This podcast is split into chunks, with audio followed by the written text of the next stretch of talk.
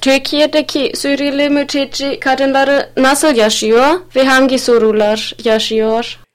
Wie leben weibliche Flüchtlinge aus Syrien in der Türkei? Welche Probleme haben sie?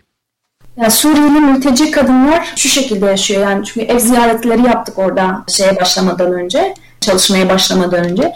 Ev ziyaretlerinde şunu fark ettim. Derme çatma evler ya bodrum katlarında ya işte nemli, rutubetli evlerde yaşıyorlardı. Bu da hani şeydi hani zaten çalışacak kişinin genelde çocukları oluyordu. Ya da çocukları olmadığı zaman, kocası olmadığı zaman çocuklar çalışıyor ya da kocası çalışıyor. Um zu erfahren, wie die syrischen Frauen leben, haben wir, ehe wir mit der Arbeit begonnen haben, zuerst Hausbesuche gemacht.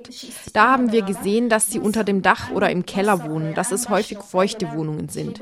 Und es war auch immer das Gleiche. Wer arbeitete, hatte auch Kinder. Es arbeitete entweder der Mann oder ein Kind. Normalerweise brachte nur eine Person Geld ins Haus. Und leider sind die syrischen Flüchtlinge in so einem Zustand, dass sie vor allem schwarz arbeiten. Bei der Schwarzarbeit bekommen sie auch noch am wenigsten Geld.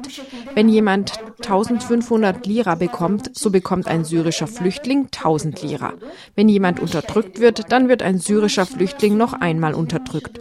Und weil sie so wenig Geld hatten, waren die Häuser, in denen sie wohnten, sehr schlecht.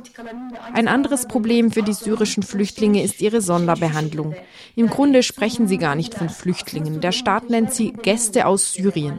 Und wenn man ein Gast ist, dann muss man sich auch wie ein Gast verhalten. Das heißt, man hat keine bestimmten Rechte, keine Forderungen.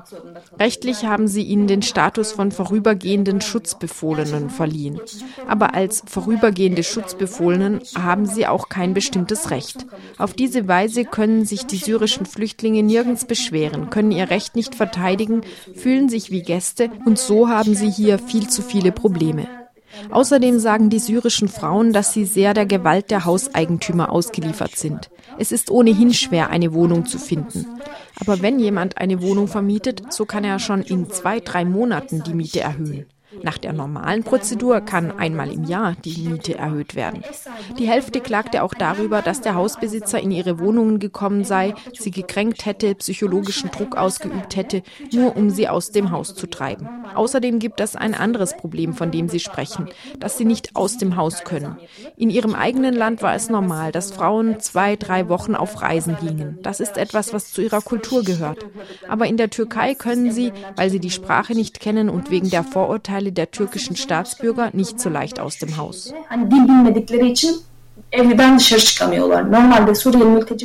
Wenn sich Hilfsorganisationen für die syrischen Flüchtlinge engagieren, dann ohne die unterschiedlichen Probleme der Geschlechter zu berücksichtigen. Im Allgemeinen wird etwas für die Kinder gemacht. Sie machen Spiele für die Kinder und anderes. Aber auch da sind für uns die Frauen sehr wichtig, denn es sind die Mütter, die den Kindern das Vertrauen in die Zukunft geben, die ihnen den Weg zeigen. Wenn wir uns in unserer Arbeit auf die Frauen konzentrieren, dann fragen wir zuerst, was die Frauen von uns wollen. Sie sprechen von Problemen, wie zum Beispiel, dass ihnen, nur weil sie einer anderen Konfession angehören, keine Wohnung vermietet wird. Oder dass, wenn ihnen eine Hilfsorganisation oder Stadtverwaltung hilft, die Frauen dabei ständig vergessen werden. Oder dass bei der Hilfe ihre eigene Kultur vergessen wird. Also wenn geholfen wird, dann werden zum Beispiel ständig nur für die Kinder Kleider gegeben, aber man denkt nicht an die Frauen gibt ihnen keine Kleidung. Und wenn ihnen Kleidung gegeben wird, dann ist es keine Kleidung, die ihrer eigenen Religion und Kultur entspricht. Die syrischen Frauen waren es gewohnt, Röcke und Wintermäntel zu tragen, aber solche Kleidungsstücke werden nicht verteilt. E, unutulduğundan yani şunu demeye çalışıyorum. Genelde işte yardım edilirken çocuklara yardım edilir. Onlara kıyafet verilir ya da onlar onlar düşünülür. Ama mesela kadınlar için bir e, yardım edildiği zaman hani onlar düşünülmüyor. Onlara göre kıyafet olmuyor.